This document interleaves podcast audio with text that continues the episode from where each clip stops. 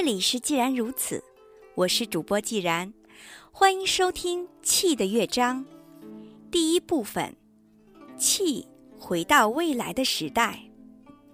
今天将为大家解读一下西医未解的循环难题。我们通过很简单的循环示意图就能发现，心脏把血液输送出来，然后分配到每一个血管去。我们知道，每一个器官都是一坨肉。其实不只是器官啦，例如你去看看穴道的解剖，连穴道也是一团肉，里面都是微血管。而穴道的中心点，大部分刚好是血管和神经进来的部分，几乎重要的穴道都是这种位置。所以，血管是一个穴道，又是一个系统。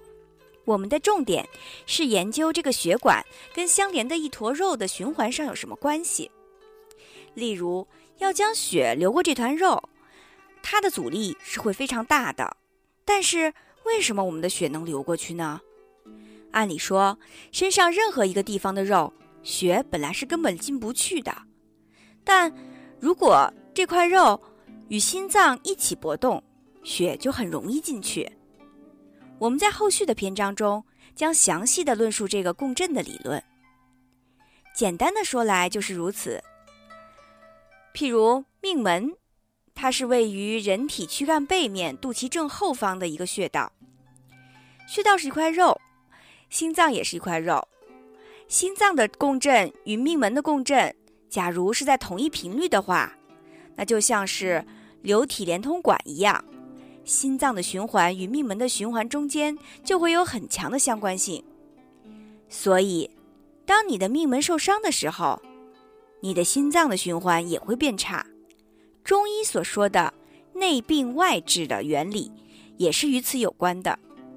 在所有的穴道中，命门是最重要的。古书也特别提及元气是从命门来的。从外面来看。循环的原始动力，也就是中医上所说的元气，是从心脏来的。如果从经络跟穴道的角度上来看，就是命门对应心脏。中医古书上的这类叙述大部分是对的。其实，即使是一辆汽车，也会有共振的现象，所以设计汽车时要注意共振频率不能是在经常使用的速度内发生。这也是为什么跑车昂贵的原因。如果跑车能跑时速二百公里，车子的共振频率必不能发生在时速二百公里以下的速度。假设共振频率发生在时速一百七十公里，那么跑车开到时速一百七十公里的时候就很容易散掉，因为震动会越来越大。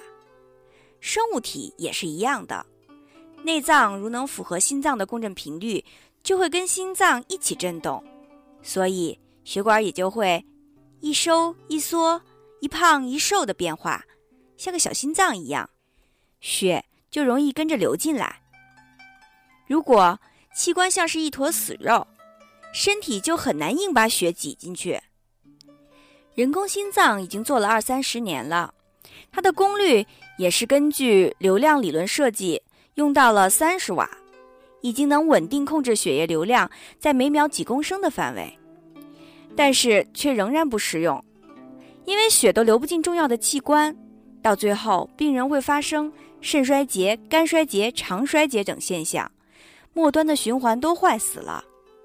可是我们自己真正的心脏的功率只有一点七瓦，一点七瓦的功率，居然能把血都送到各个器官去，而且每一个器官都送进去。实在是非常的神奇。根据这一点，我们就可以推断，现在最流行的所谓的流量理论一定具有很大的缺陷。如果我们要问一些问题，现在流量理论是无法给出答案的，但是共振理论却可以。以此为出发点，你在生理上所有看到的现象，从共振理论都是可以解释得通的。可是。如果你去研读现代的血液流体力学，也就是由流量理论发展出来的流体力学，无论怎么学，也弄不懂血液循环的道理。下面就让我们解答一下七个当今生理学无法解释的问题。第一个问题就是，心脏应该放在哪个位置？当我们看到血液循环的生理结构时，应该要认真思考一些重要的问题。第一个问题就是心脏为什么要摆在身体的上半部分，并且是在头的下面的位置呢？如果只是为了要输出一个流量的话，心脏不应该摆在那里，而是最好在头顶上。生物体最好长得像章鱼那样的形状，心脏在头顶上一跳动。血就可以依靠重力而送到所有的肢体上去，身体也都不能有任何的转弯儿，因为流量一遇到转弯，能量就会消失。所以要长得像一棵倒栽的树，心脏就长在树根的地方。人在演化的过程中，应该都要变成这个样子。在演化过程中，只要多拥有一点点优势的品种。就能淘汰劣势品种。从流量理论上来看，章鱼型的生物把心脏放在头顶上，比心脏摆在身体中间的效率好太多了。所以，心脏在身体中间的品种都应该被淘汰而不能生存。但是，为什么所有动物的心脏都长在身体的中部，而且不是在正中间，而是差不多在四分之一的位置，有的是五分之一？离头近一点，离脚远一点，完全没有什么例外。我们要了解生命，就需要去问这些最基本的问题。任何一个生理构造都是有它存在的意义的。例如，我们的脖子为何要长成这个样子？这其实是一种非常笨的设计。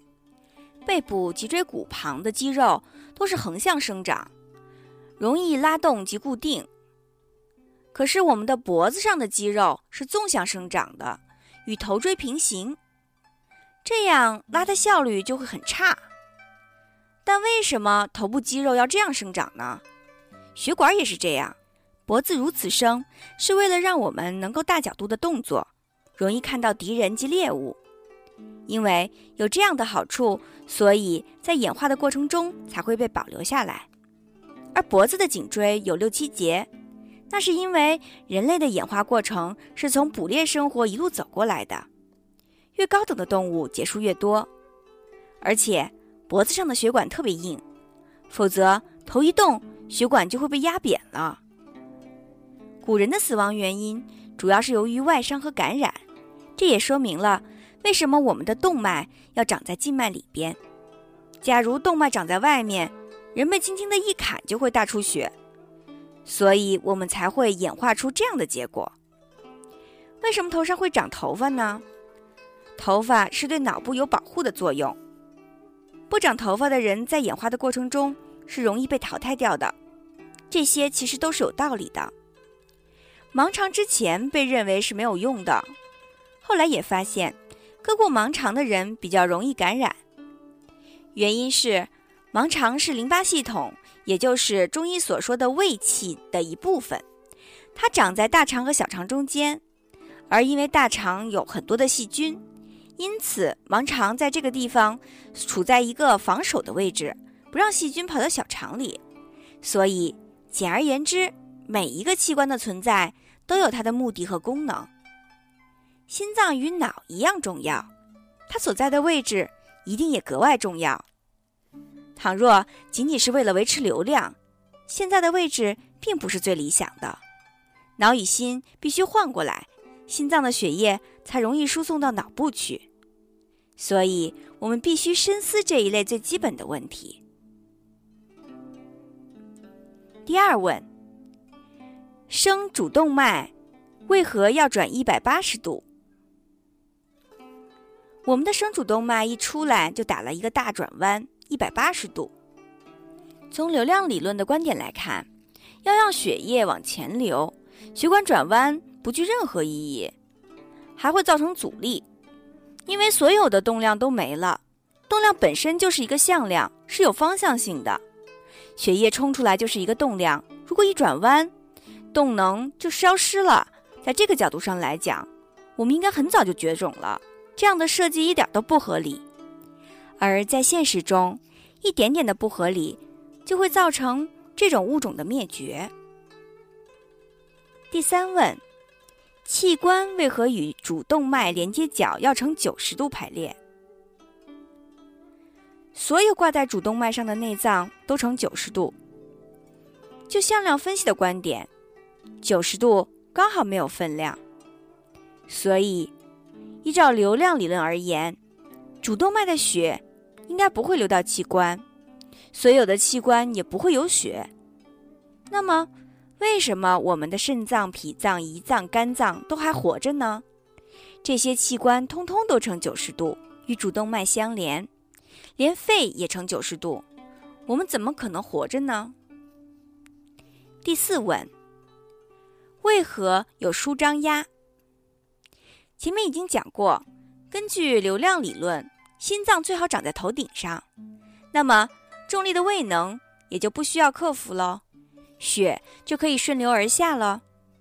然而，我们的心脏却在最重要的器官脑的下面，还要把血液往上输送。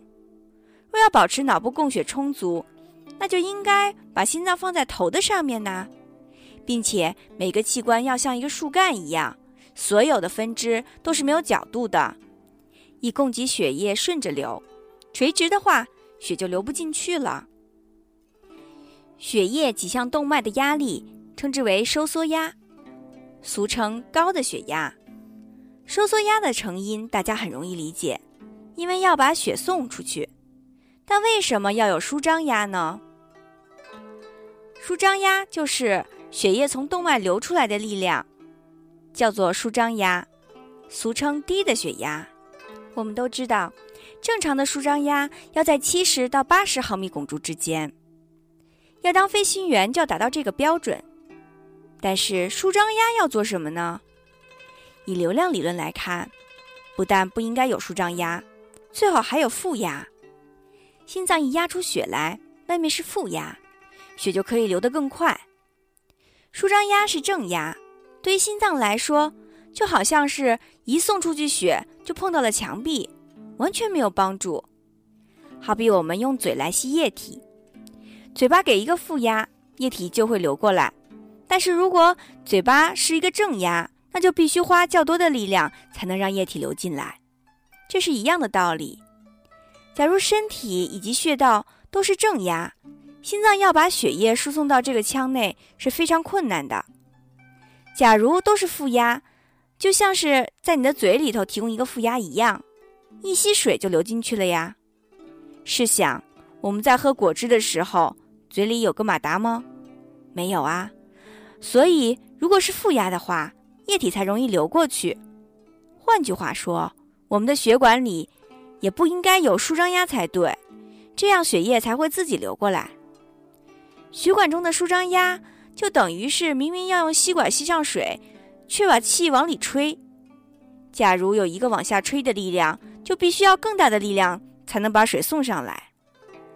同理，因为我们的身上血管里是正压，舒张压是七十毫米汞柱，所以任何的东西要流进血管，就必须要比七十毫米汞柱更高的压力才行。也就是说。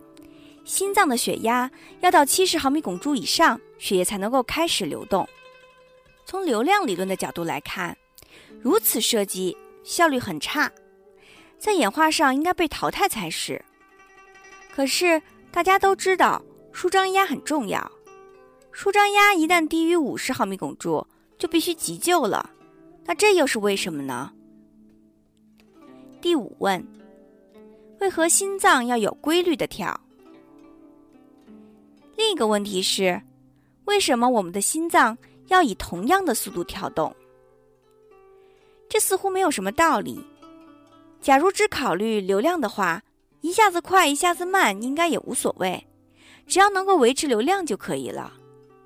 当然，也许有人会说，维持速度有什么难的？只要有意愿就行了。我们可以这样要求你：每天早上五点钟起床，七点钟吃早饭，晚上九点钟睡觉，一成不变。你愿意吗？假如没有任何的目的的话，事实上这是很难做到的。心脏维持一定的速率跳动，背后一定有着某种生理的条件在限制它，否则不需要如此。所以在看病的时候，假如你的心跳速率或者血压有了重大的改变，这都表示有大病在身。但是从现在的血流理论来说，心跳应该是随心所欲的，血够的时候就跳慢一点，血不够的时候就跳快一点。但是这跟事实是不符的。我们若是要提出一个理论，这些问题都要有合理的解释才行。第六个问题是，为何生物体的大小与心跳频率成反比？我们都知道，体型越大的生物体心跳越慢，越小的生物体心跳越快。从供需的角度上来看，按理说体型大的生物体需要的血液比较多，体型小的生物体需要的血液比较少，所以体型大的生物体它的心脏应该跳得比较快。供血多才行啊，而体型小的生物体因为身材比较小，心跳慢一些没有关系啊。但为什么实际情况却与此相反呢？而且更奇怪的是，心跳速率正好跟身体的大小成反比。就比如大象的心跳每分钟是三十次，人类是七十次，而狗是一百二十次，兔子大概是两百次左右。老鼠大约是三百次，以相关系数来解释，身长和心跳速率反比的关系大约是零点九七到零点九九。从流量理论来看，这种现象也是非常不合理的。那么第七个问题是，生物体是如何运动的？假如心脏送出来的血可以用流量理论来解释的话，当我们的手臂举起来的时候，应该会气血攻心呐，因为动量是守恒的，血应该继续往下流，流回心脏来，所以一蹲下来，脑部的供血也就应该会有问题。其实，一个蹲下来的动作包含了很多的生理反应，有些人在青少年时一蹲下来就会两眼发黑，血压会不能维持。我们能蹲下来，而且能看得见。是非常奇怪的事情才对呀，这一点从流量理论该如何解释呢？难道动物应该不能运动，我们都应该变成植物吗？另一个问题是，微循环为何呈网状啊？这不合理呀，因为呈网状的话，很多地方会重复流，微循环应该像树枝那样，流向顺而阻力又小，所以。章鱼应该是世界上演化最成功的动物才对呀，但是不过章鱼的心脏也不在头上，而是在肚子的位置上。基本上我们在生理上看到的任何一个现象都应该是有理由的，我们都要去问为什么，这样才能看到它的因，而不是只看到它的相关性。带着这些西医理论无法解释的血液循环的难题，在下一节中。我们尝试用中医的气和经络的理论来解释一下这些因果关系，看看是否能找到答案。今天就到这里吧，我是既然，这里是既然如此，感谢大家收听，再见。